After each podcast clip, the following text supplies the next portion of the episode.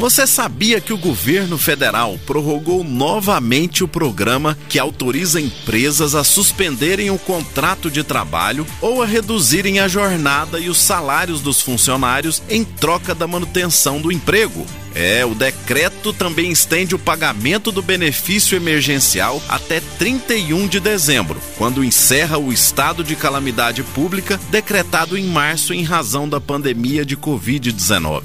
Eu apoio essa iniciativa porque ela permite que empresas que estão em situação de vulnerabilidade possam continuar sobrevivendo a este período de crise, preservando os postos de trabalho. E desde o início do programa, mais de 9 milhões de trabalhadores já fecharam acordos com seus empregadores de suspensão de contratos de trabalho ou de redução de jornada. Estamos saindo da crise.